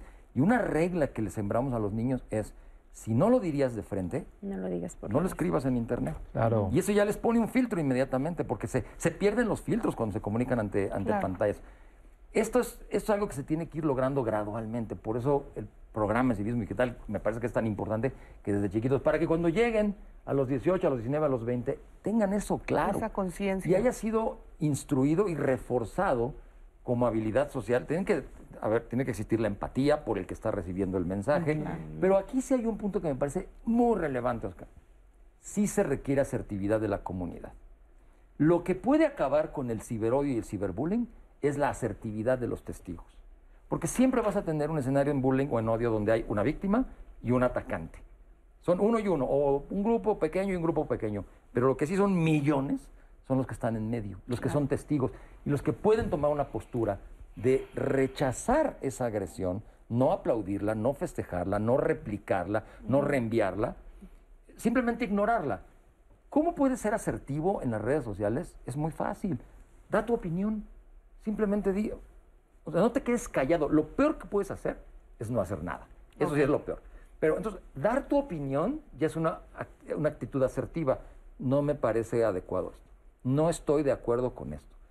No sabes el poder que tiene dar tu opinión en una red social, porque entonces a otros que están viendo todos los ataques, también ya empiezan a ver que hay alternativas. Claro, que no nada Puede haber la posibilidad eh, eh, de, de, también hablar bien, decir no estoy de acuerdo. Apoyar a la víctima también es un, sobre todo en ambientes escolares, ¿no? Esto del ciberodio se ha dado mucho en, redes como Twitter, donde te está atacando, e incluso se les denomina troles, al que te ataca desde Italia o desde Alemania, que no has visto nunca en tu vida, pero que está viendo lo que estás publicando y está comentando negativamente. En un entorno escolar, acercarte a la víctima, ofrecerle tu ayuda, reportarle a un adulto de confianza y sobre todo ser, eh, tratar de convertirte en el líder que invite a los demás a que también Hacer el cambio a que, sean parte del cambio. La asertividad del testigo es la clave para erradicar el bullying y el ciberodio en Internet. Muy bien, pues vamos a ver este caso de un joven que sufrió bullying en la escuela. Vamos a escucharlo. ¿Cómo fue que empezó todo? Pues yo iba en una escuela donde la mayoría de alumnos eran hombres. éramos muy pocas las mujeres que, que íbamos en esa escuela y el ambiente era más pesado, más para nosotras como mujeres. Uno de los niños del salón quería andar conmigo, yo no quise y desde ahí empezó a surgir pues el bullying porque no quise andar con él. Entonces ponían estados de Facebook y pues los demás comentaban y mi amiga me mencionó, o sea, bueno, me mandó foto diciéndome, oye, pues están refiriendo a ti. Este, deberías de acusarlos o hacer algo porque pues ya llevas así varios tiempo y yo pues no quise decir nada. Hubo un niño que subió una foto mía burlándose de mí. Pues me decían que tenía un trasero enorme, que yo en ese tiempo usaba brackets, entonces me decían que mis dientes estaban muy feos. Obviamente usaban groserías y eso a mí me molestaba mucho. Mm, yo tenía el cabello rizado, entonces también, bueno, tengo el cabello rizado, entonces yo me lo tenía que planchar porque en verdad ejercían mucha presión sobre mi físico. Entonces eran ese tipo de burlas. La verdad es que no las recuerdo ahorita muy, muy bien. Sí recuerdo que me decían como trasero hostiante y cabello de estropajo, algo así, y cosas así, pero todo era pues, sobre mi físico. Hasta la fecha tengo inseguridades todavía, pero trabajo en mí, pero para mí, para sentirme bien conmigo. Antes hacía cosas, pero eran por los demás. Y ahorita pues sigo en terapia, y sigo haciendo otras cosas, pero ya es más por mí. Gracias, muchísimas gracias por este testimonio. Y pues sí, ahí tenemos otro ejemplo de este daño que se puede causar entre jóvenes, que porque si su cabello, que porque si su peso, que porque... Y a veces, como bien lo mencionaba Armando, muchas veces no se tiene la conciencia de que se lo estás diciendo a una persona. A veces se piensa como que es, es una, a una imagen, al aparato y que y que, y que no te das cuenta el daño tan grande que puede causar por el resto de su vida a un adolescente, ¿no es así, Rocío? Así es. Sí, eh, eh, esta sensación de haber perdido la dignidad, ¿no? Eh, y, y, por otro lado, la confianza en el mundo, pues, ¿no? O sea, el miedo de que cualquier cosa ya que compartas puede ser eh, compartida de forma expansiva y ese es, ese es el, gran problema de las relaciones ahora por Internet, ¿no? Justamente antes eh, las relaciones se daban del tú a tú y, bueno, se podía correr un chisme o lo que fuera, pero en la comunidad o en la colonia o lo que fuera, pero ahora es, no sabes hasta dónde puede llegar lo que compartes. Ahora, ¿es el mismo impacto que puede sufrir un adolescente cuando es víctima de este tipo de acoso a un adulto? No, no, no creo que sea igual el, impacto. Eh, un adulto eh, ya es capaz de, tomar otro tipo de decisiones. Eh, de entrada, bueno, pues un menor de edad depende de un adulto, ¿no? un adulto ya puede tomar acciones por sí mismo y los efectos no, no, no, son los mismos porque ya la forma de procesar un evento así es distinto, ¿no? La madurez, la experiencia, como bien lo mencionaba hace rato el, el doctor, eh, hasta cuestiones fisiológicas, ¿no? Eh, ¿Qué tal? Ya me subiste de grado. ah, no, Bueno, eso fue lo que yo leí. No, el desarrollo del cerebro este, es, eh, tiene impacto en eso, ¿no? En un adolescente la corteza prefrontal todavía no está desarrollada. Entonces esto eh, lo hace tomar decisiones y procesar las cosas de una forma totalmente distinta. Pero fíjate que, por ejemplo, digo, yo lo hablo en mi caso, que eh, pues definitivamente fui creciendo y conociendo pues la tecnología porque pues, obviamente de niña no ah, los celulares eran un tabicote de este tamaño o los viper, ¿no? O sea, y que lo usaban por ejemplo mis papás o mis hermanos. Pero a lo que voy es de repente también como adulto no estás como tan acostumbrada a este tipo de situaciones y de repente estás expuesta en Twitter, o bueno, yo lo, digo por mí, en, Twitter, que es una red que yo tengo abierta, obviamente, por mi trabajo, y de repente sí te llegan unos comentarios que sí, sí, sí, sí, sí te mueven muchísimo, ¿no? Y dices, oye, es que no me conoces, no sabes cómo soy, o sea, ¿cómo, cómo te atreves a, a decir esto de mí cuando no me conoces? Y sí te causa cierta frustración como adulto, ¿eh? O sea... Digo, yo lo digo por mí, pero... Reforzando lo que dices tú, las, las herramientas de que dispone un adulto para resolver un conflicto sí, claro, son, muy mucho, mucho más amplias. Y yo creo que hay una que es clave y es en qué momento pedir ayuda. El adolescente se tarda demasiado en pedir ayuda eh, para, para, que un adulto que está más capacitado pueda intervenir a poner orden. El caso que, que narró la chica justamente es, es, es esa lucha contra un tsunami que tiene que enfrentar ella, que la supera por demasiado y para donde sí requiere una suerte de pues, defensa personal. ¿no? Eh, a mí me gusta mucho usar analogías eh, para los papás. ¿Qué le dicen mucho a, los sus hijos cuando van a ir a una fiesta, ¿no? a un lugar? Eh, cuando les daban permiso de ir a una fiesta, antes cuando se podía, espero que pronto ya se vuelva a poder. No andar solos. Claro. Siempre andar en grupo. No, no vayas aquí, siempre con tus amigos, siempre aquí. Exactamente lo mismo en Internet. claro. Tú necesitas la fuerza de un grupo que te blinde, que te proteja, al que te acerque, que te, haga, que te devuelva valor y que te ayude en, eso, en, ese, en esa búsqueda de ayuda que necesitas, pero que también deje ver que no todo en ti es lo que se dice. Se le habla mucho a los niños de la importancia de construir una buena imagen en línea, siempre trabajar en publicar cosas valiosas, respetuosas, positivas, que forman una imagen de ti, para que cuando alguien, en un afán de fastidiarte, genere una información negativa, todos los que la ven hasta la ponen en duda porque hay una reputación digital que tú misma has creado. Pero cuando tú participas también en agresiones, también en burlas, también en eso, te expones. Voy, a, voy a hacer un breve paréntesis porque justo de esto este, se está encargando UNICEF y tenemos eh, comunicación con Eugenia de Diego, y es especialista en desarrollo adolescente de UNICEF México, a quien le agradezco muchísimo eh, pues esta comunicación y eh, vamos a ver esta entrevista que pues nos habla acerca de pues controles parentales y, cómo, cómo, hacer para eh, tener estos filtros de búsqueda que sean eh, seguros. Vamos a ver. Bueno, los controles y filtros seguros en Internet son críticos, son muy importantes para la seguridad de los niños, niñas y adolescentes, incluso obviamente de los adultos. ¿Cómo funcionan? Eh, cada dispositivo, cada navegador, cada sistema, por ejemplo Windows, tiene softwares que permiten este tipo de controles y de filtros. Eh, muchas veces no se necesita demasiado conocimiento, ya están instalados, es solo activarlos.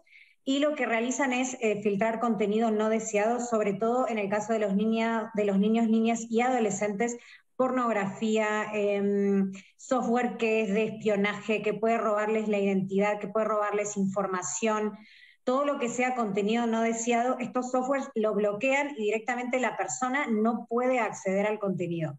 Vale aclarar que igualmente no son 100% infalibles, por lo cual siempre hay que estar muy atento. Los firewalls, antivirus y el bloqueo de ventanas emergentes son clave para la seguridad de niñas, niños y adolescentes. Em, hay muchísimo contenido no deseado, muchísimo software em, que es malicioso, que puede ingresar tanto en las redes como en un dispositivo como una computadora en particular, que puede capturar información, identificar la ubicación de una persona, em, robar datos. Eh, el, robo de datos de niños y niñas es bastante común. De hecho, México está octavo en el mundo en el robo de datos y de identidad, por lo cual justamente en México es muy importante la instalación de este tipo de software. Es muy fácil de instalar muy fácil de utilizar y también de explicarle a los niños cómo funciona.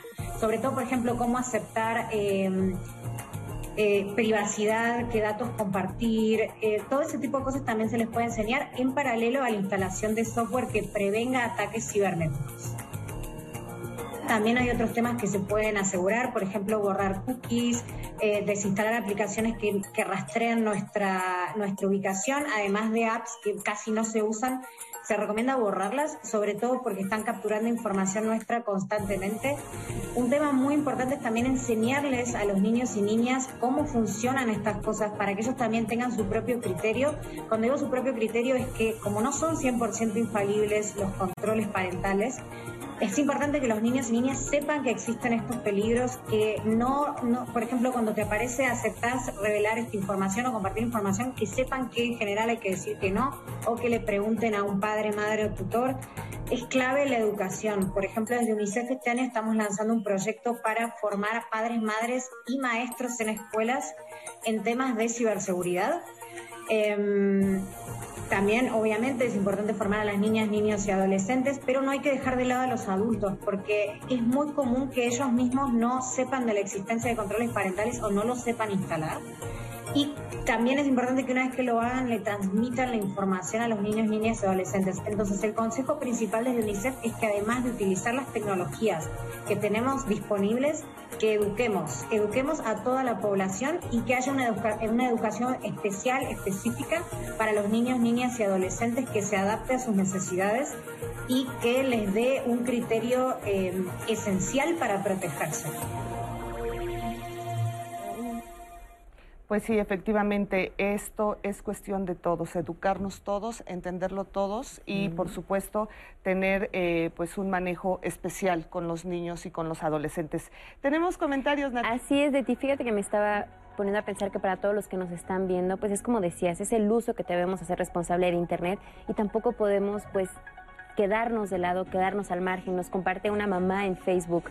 A mi hija le hacían bromas muy pesadas cuando ella estaba en la secundaria por el simple hecho de no tener un celular. Creo que también eso afecta mucho a los jóvenes para poder ser aceptados en el medio de amigos y otros grupos. Entonces, bueno, ahora más adelante hablaremos de todas estas eh, aplicaciones o, o, cómo los papás le pueden hacer para que por supuesto pues tampoco sea de que de plano no le den un celular a sus hijos, sino más bien enseñarlos y ellos también como papás tener el control. También nos preguntaba Malégula Lunática en Facebook, ¿cómo puedo verificar una fuente de Facebook y YouTube? Un tema también muy importante, Leti, la verificación de información de las notas falsas. Sobre esto vamos a seguir platicando aquí en Diálogos en Confianza, riesgos en Internet. Vamos a una breve pausa y regresamos.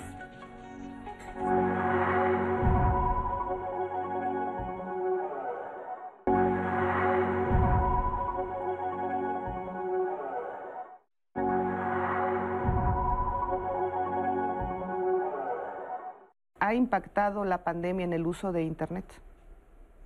Claro que sí. Eh, de hecho, el, tiempo ante pantallas de la población prácticamente se duplicó. Grandes eh, aportaciones que Internet nos hace, ¿no? Como humanidad. El hecho de haber podido continuar la educación a distancia, la actividad productiva y laboral a distancia, Internet es precisamente una herramienta de gran poder. Ante un gran poder se requiere una gran responsabilidad. Claro. Y eso es algo que educacionalmente nos falta como sociedad digital. ¿Qué quiere decir riesgos? ¿Y qué es Internet? Riesgo. Riesgo se define como la proximidad al daño. Internet es un medio de comunicación. No debemos olvidar eso, pero que tiene características especiales que necesitamos conocer, al menos las básicas, para movernos de manera segura, responsable y productiva. ¿Qué es un derecho digital el estar conectados? Totalmente. De hecho, es dentro de la cuarta generación de los derechos humanos. Hoy en día es el derecho a la conexión o el derecho al Internet. Las niñas y las mujeres son las que más están rezagando en el acceso a esta multiplataforma. Es una plataforma muy amplia, no solamente de comunicación, sino cuántas actividades podemos hacer por Internet.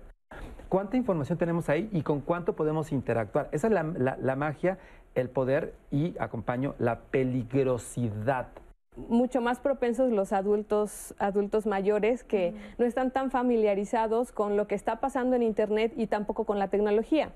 Y uno podría pensar que solamente los niños y los adolescentes están en riesgo con respecto a eso, pero no es verdad. Todos los padres de familia, los usuarios y chicos, medianos y grandes, tienen que tener claro que lo que están viendo siempre puede ser falso. La tecnología es neutra. La tecnología no llegó, ni Internet llegó a decirnos, a ver, este, siéntate a consumirme o juega conmigo.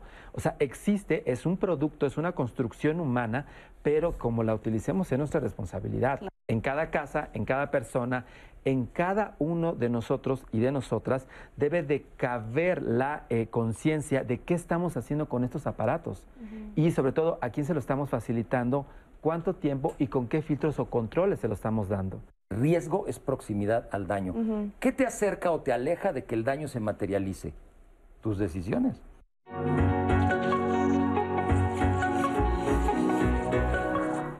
Ya estamos de regreso en Diálogos en Confianza. Gracias, gracias por continuar con nosotros. Y bueno, eh, llegamos casi ya a la parte final del programa y me gustaría preguntar, ¿cómo identificamos las noticias falsas? Wow, eso es, eh, es uno de los grandes problemas que hoy en día nos eh, enfrentamos, el tema de la infodemia y las fake news. Y podríamos poner también la posverdad, ¿no? Creo que son tres conceptos que tendríamos que, que complementar. A ver, ¿qué es la infodemia? La infodemia son como estas plagas informativas que desinforman o que vienen a, eh, podrían decir, pervertir, por así plantearlo, eh, la, la, opinión pública o la opinión digital que se genera y que al final eh, lo que hacen es confundir, ¿no? Genera confusión en las personas usuarias, en las personas consumidoras. Eh, esas son eh, sumamente peligrosas porque vienen de múltiples fuentes, pueden venir de portales que aparezcan ser serios, de personas influencers, ¿no? Acá que habría que poner también este concepto por ahí importante, eh, que vienen, que son como líderes de opinión digitales y que de una otra manera nos comparten información validada por su conocimiento, le voy a poner todas las comillas y todos los paréntesis del mundo, y que al final lo que pueden generar son confusiones o problemas en, entender lo que es una, una cuestión, una verdad, ¿no? Entonces, eh, por esta, eh, es un gran problema que hoy en día nos estamos enfrentando. Hay formas de filtrar. Lo que yo he detectado o lo que yo he estado como documentando es como em, verifica con dos o tres fuentes, sobre todo las más cercanas o próximas a que sean fuentes oficiales. Por ejemplo, ahorita con COVID tuvimos muchos problemas, ¿no? O sea, fue o sea, había mil interpretaciones, mil ideas, mil... Este, el tema de las vacunas. El tema de las vacunas. Entonces, trata de acercarte siempre a la fuente oficial más eh, seria, eh, que tenga el mayor respaldo científico, el conocimiento científico siempre sea el conocimiento, y, eh, y, que pueda darte como toda esta, esta información lo, lo, más comprobada y lo más oficial posible. Sí, el que tenga mil likes y miles de retweets, eso no quiere decir que sea una noticia pues verdadera, una noticia que sí pueda ser eh, útil, ¿no? Porque muchas eso, eso, es lo que pasa, las noticias falsas de repente crean ideas que te pueden causar muchísimo daño, como el tema de las vacunas ahora en la pandemia. Que, que, había gente que no, que porque si el chip, que porque, bueno, una serie de cosas. Conspiranoicos. Exactamente, pero bueno, eso también lo veías tanto en redes sociales que, es lo que causaba ese miedo a vacunarse. Y aparte eran personas que te hablaban con una seguridad, con una, con una contundencia que tú les creías. Claro. ¿No? O sea, a pesar de que sea una actriz o que sea, digo, no por demeritar a las actrices por ningún motivo, o que sean, eh, no sé, una, una influencer, vamos a poner mayormente, o un influencer, y que tú creías en esta persona, pero decías, oye, no, ve, con las instituciones, ve con las autoridades, sigue lo que están planteando las, eh, las grandes organizaciones para saber qué tan apegado a la realidad. Así es, irse a las fuentes oficiales. Ahora, ¿Qué es lo que pasa? Tenemos muchos comentarios acerca de que, bueno, ya no sé cómo controlar a mi hijo, ya es un hecho que se la pasa 12 horas en Internet, ya no sé qué hacer, se encierra, yo no puedo tener, yo trabajo, yo hago. ¿Qué le decimos a esas personas? ¿Cómo empezar a tener ese control acerca de, los tiempos con tus hijos? ¿Cómo, cómo, cómo lo manejarían? ¿Qué les dirías a, a estas personas que están teniendo ese problema, Rocío? Bueno, yo creo que si no hay una postura de límites en cuanto al uso de Internet, muy seguramente no hay una postura de límites en muchas otras cosas. En casa, eh, muy seguramente. Entonces, eh, ¿cómo, ¿cómo empezar a controlar, por ejemplo, la cantidad de tiempo? que usa un niño o un adolescente eh, el Internet, una tablet o un celular, poniendo límites en otras cosas, empezando por algo que no vaya a causar eh, de entrada un conflicto con, con el adolescente o el, o el, niño. Porque entre más les prohíbes a veces las cosas, menos lo hacen, ¿no? Digo, no, no, en todos los casos, pero eh, sí hay que revisar cómo está la postura de límites en otros, en otros aspectos y empezar por ahí, ¿no? Empezar poco a poco. Así es. Ahora, también uno como adulto, pues también de repente te, encuentras con que ya tienes 10 horas diarias en, el celular.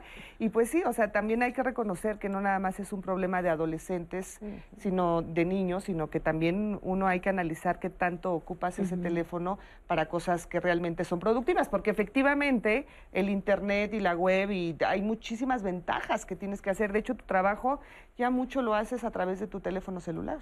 Sí, y fíjate que eh, un poco también lo que hablamos en el bloque anterior y que me gustaría sí recalcar, hay que aprender a mediar la relación entre el, mundo real, o sea, el mundo físico, la interacción humana y el mundo digital. O sea, porque hoy nos hemos como, porque era el tema, nos hemos enfocado mucho a el impacto que tiene o el riesgo que tiene el Internet. Pero no debemos olvidar que tenemos amigos, vecinos, este, que podemos hablar por teléfono. Digo, lo ideal es quedarte en casa, no interactúes con otras personas, pero podemos eh, ver la manera de, de, de, a través de una llamada de teléfono saber cómo está otra persona. Claro. Y no solamente estar viendo como su, su, su página o sus cuentas, o no solamente estar navegando, sino podemos retomar la importancia de los vínculos humanos. Nunca ninguna tecnología de la información, nunca ninguna supercarretera de la información va a sustituir lo que es el contacto y el vínculo humano. Claro. Y eso no lo podemos olvidar. Y eso hay que ir recalcándoselo y hay que ir enfatizándole a las niñas, a los niños adolescentes y a nosotros los adultos. Claro. Porque, ay, no, ya lo vi porque ya está en internet. No, o sea, platica, Así es. interactúa. Muy importante. Armando, ahora escuchábamos a Eugenia de Diego hablar de los filtros de búsqueda segura. ¿Cómo saber o cómo tener un filtro o cómo acceder a un filtro de seguridad para nuestros hijos o para nosotros, para no tener acceso a, a, a páginas que no son correctas? Bueno, eh, por lo pronto eh, yo pongo a la disposición de todo tu auditorio eh, la guía que tenemos de referencia, de, de- de una clasificación de aproximadamente 20, 20 y tantas alternativas de filtros de control parental, de software que existen en el mercado, clasificados de, mayor a menor. ¿no? Esa es descargable en nuestro sitio, al igual que guías de cómo establecer límites y tenemos setenta y tantas guías a disposición del auditorio en el sitio de civismodigital.org. Eh, vaya, el, el- el punto que siempre me interesa recalcar es que una cosa que protege mucho más al chico que, el, que el software del filtrado es el vínculo familiar. Es que él pueda acudir a sus papás con confianza ante cualquier cosa. Porque si tú le dices a un chico, si algo te asusta, ven conmigo, estás bordando en el vacío. Para que un niño se asuste está muy difícil, sobre todo por la normalización de la que hemos eh, venido hablando. Pero algo que tienen que entender los- las familias es que nada de eso es a prueba de balas. Tú le puedes encadenar la tableta a tu hijo y el celular y ponerle mil. Y si él trae algo subyacente que lo hace buscar un contenido extremo, se va al teléfono de su amigo. Así es. Y ahí va a tratar de acceder a ese contenido. Siempre va a encontrar. Por lo tanto, lo, lo que, lo que te puede ayudar como papá es anticipar las necesidades de tus hijos en vínculo familiar. Y una cosa que le recomendamos mucho a las familias es el hashtag cenar sin celular.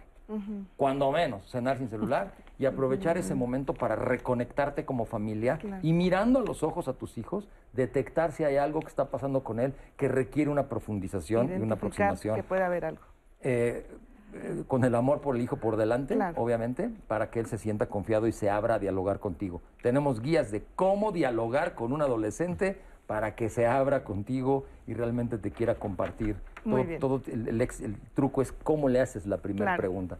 Y todo eso lo tenemos a disposición de, de- de tu auditorio. Muchas gracias, Armando. Bueno, pues ahora vamos a hacer un paréntesis porque, como todos los jueves, está con nosotros Andrés Castuera. ¿Cómo estás, Andrés? Qué gusto saludarte. Oye, ¿qué nos tienes hoy?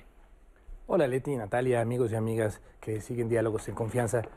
Pues a- a- escuchando todo esto es inevitable no hablar de una gran ventaja que nos ha traído el Internet, sobre todo a la comunidad que nos dedicamos al teatro, que nos ha vinculado con otros públicos. Esto que aquí le hemos llamado el teatriming, algo que hace año y medio jamás hubiéramos imaginado.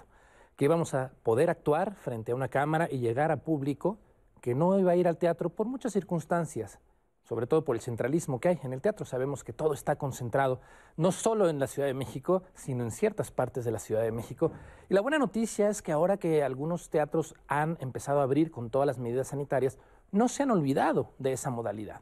Es decir, estamos enfrentándonos a funciones híbridas, donde la gente que lo desee y que se sienta segura puede ir a ver la función en vivo, porque finalmente el teatro siempre, siempre que pueda ser en vivo, pues tendrá esa ventaja de la presencialidad.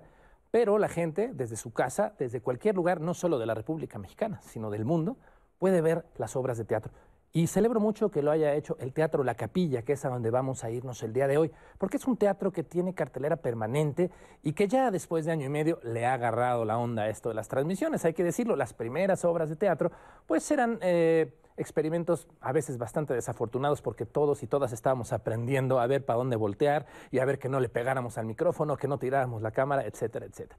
Pero el caso de la obra que les voy a invitar hoy, que se llama Ombligos Brillantes, es una obra que ustedes pueden ver en el Teatro La Capilla o la pueden ver desde su casa y que ya está diseñada desde la planeación, es decir, Las directoras, en este caso, de Dulce García, ya planean que esto va a ser visto de forma híbrida para que no sea solamente una cámara fija, sino que puedan tener otra experiencia.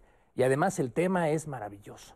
¿Cómo hablarle a las y los pequeños de la muerte? Hablar del duelo en los más pequeños, además en un año y medio que nos hemos enfrentado a este tema. Les voy a compartir estas imágenes justamente de ombligos brillantes, además de la gran dramaturga mexicana Marcela Castillo, y después les platico cuándo, cómo, dónde y por qué no se pueden perder ombligos brillantes.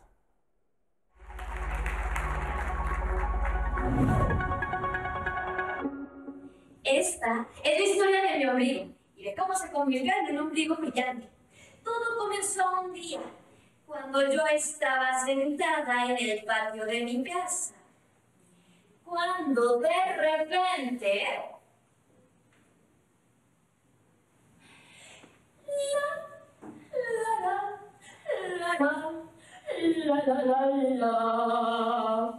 ¿Por qué montar esta obra? Porque Ombligos Brillantes nos va a regalar una hermosa metáfora sobre los ciclos de la vida, sobre los que van y sobre los que vienen, y todo lo que conlleva este tránsito de algo tan natural en la vida que es precisamente la muerte. ¿Cómo explicarle la muerte a los más pequeños? Pero no solamente a los más pequeños, y no solamente explicarlo, sino cómo vivirlo como individuo y como familia. Mariana nos va a contar la historia que vivió junto con su amigo el gato Domingo tras la pérdida de la abuela y el nacimiento de su hermano. Esto era lo que mi abuela llamaba una lluvia de ideas. Abuela, abuela, abuela, ven rápido. Hay una lluvia de ideas en el patio. Abuela, abuela, abuela, abuelita. Mariana no solamente se va a enfrentar a las preguntas comunes que nos enfrentamos todo, el por qué, el por qué se fue, a dónde se fue, por qué ya no va a volver. Y la abuela nos va a regalar esta visión diferente sobre esta cuestión de la muerte. La abuela nos va a regalar la metáfora sobre unos hilos de luz que nos van a unir eh, para siempre con las personas que amamos, aunque ya no podamos verlas, aunque ya no podamos tocarlas, pero que siempre van a estar ahí. Y que estos hilos de luz invisibles siempre nos van a unir con estas personas. Domingo, ¿has visto la abuela? Ah, oui, sí la he visto. ¿Dónde? Ah, la he visto en la cocina. En la cocina. Ah, la he visto en la recámara. La he visto en la sala. Y también la he visto en el baño. Nos hemos visto todo este tiempo y ella me ha visto a mí. Nos conocemos muy bien. Pero hoy, domingo, ahorita, ¿la has visto? Ah, no, no la he visto. He estado muy ocupado practicando mis poderes mentales y sensoriales. Una de las cosas que yo quisiera que se llevaran los niños es que entendieran que el proceso de la muerte es algo natural e inevitable en la vida. Pero eso no significa que al perder a un ser que amas, ya no esté contigo. Quizás físicamente no lo esté, pero estará en las anécdotas, en lo que te llegó a enseñar, en la música, en las cosas que aprendiste de esta persona. ¿Pero qué cosa es esta? Domingo, algo muy extraño está cayendo del cielo. Ah, lo siento, Mariana, te puedo acompañar, que los gatos no se mojan. Pero esta lluvia no moja. Ah, como que esta lluvia no moja. No moja, ¿verdad? Sabes que odio mojarme. No, mira, son puntos de colores. Y son demasiados. ¡Ay, que brillan! Y nos rodean como un aguacero. Pues ahí está, Ombligos Brillantes, todos los sábados de julio, en el Teatro La Capilla, que está ahí en Madrid 13, en la Colonia del Carmen, Coyoacán. De verdad es una gran manera de hablar de la muerte de una forma hermosa, de una forma sensible. Estos ombligos brillantes son los que unen a las personas que todavía estamos en este mundo con las que ya se fueron y esa manera de comunicarnos a través del cariño, de verdad no se la pueden perder. Ah, Ya les decía yo, de la pluma de Marcela Castillo y además dirigida y actuada por Dulce García, quien va a hacer, va a hacer grandes cosas en el teatro, no tenés ese nombre por ahí. Así que no se la pierdan y la próxima semana aquí nos vemos para hablar más de teatro mexicano, el jueves en Diálogos en Confianza. Claro que sí, Andrés. Nos vemos el próximo jueves. Muchísimas gracias y vamos a ver ombligos brillantes. Muchísimas gracias. Vamos ahora, pues ya como les decía, la recta final de este programa, pero pues sí me gustaría escuchar, Rocío, ¿cuál sería tu conclusión? Eh, ¿Con qué nos quedamos de este programa? ¿Qué le dirías a la gente? Ah, pues que tampoco tenemos que satanizar el uso del Internet, ¿no? Que no nos vayamos a los extremos, siempre eh, hay que tener precauciones, pero no solo en la vida virtual, sino también en la vida real. O sea, eh, nada más, eh, pues sí, creo que el papel sobre todo de los adultos a la hora de cuidar a los niños y los adolescentes tiene que ser sobre todo informarse. ¿No? Eh, la información va a ser eh, nuestra arma ante cualquier cosa, en realidad.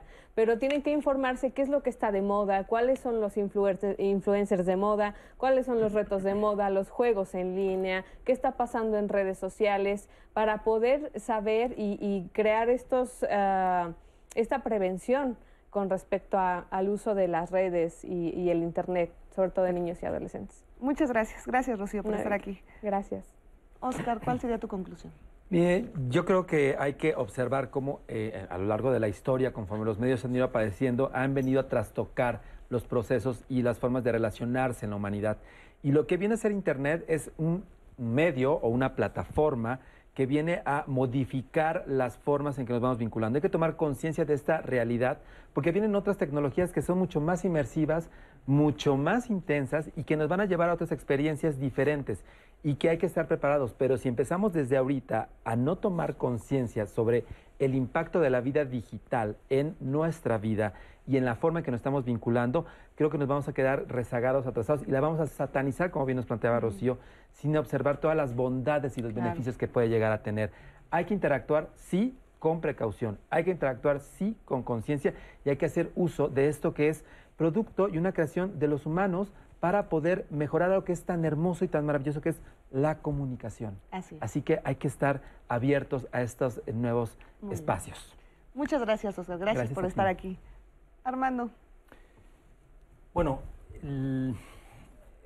yo estoy convencido que los padres de familia siempre hacemos lo que creemos que es lo mejor para nuestros hijos. No, no cabe duda. Las decisiones que tomamos acerca de lo que les permitimos, lo que les decimos, lo que los orientamos. Siempre creemos que es lo mejor, si no, no lo haríamos. El tema con Internet es que nos falta información, como mencionó Rocío.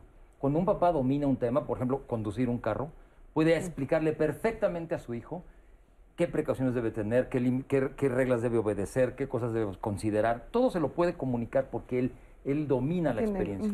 Pero Internet no, y hay una gran diferencia entre el Internet que usa un papá y el que usa un niño.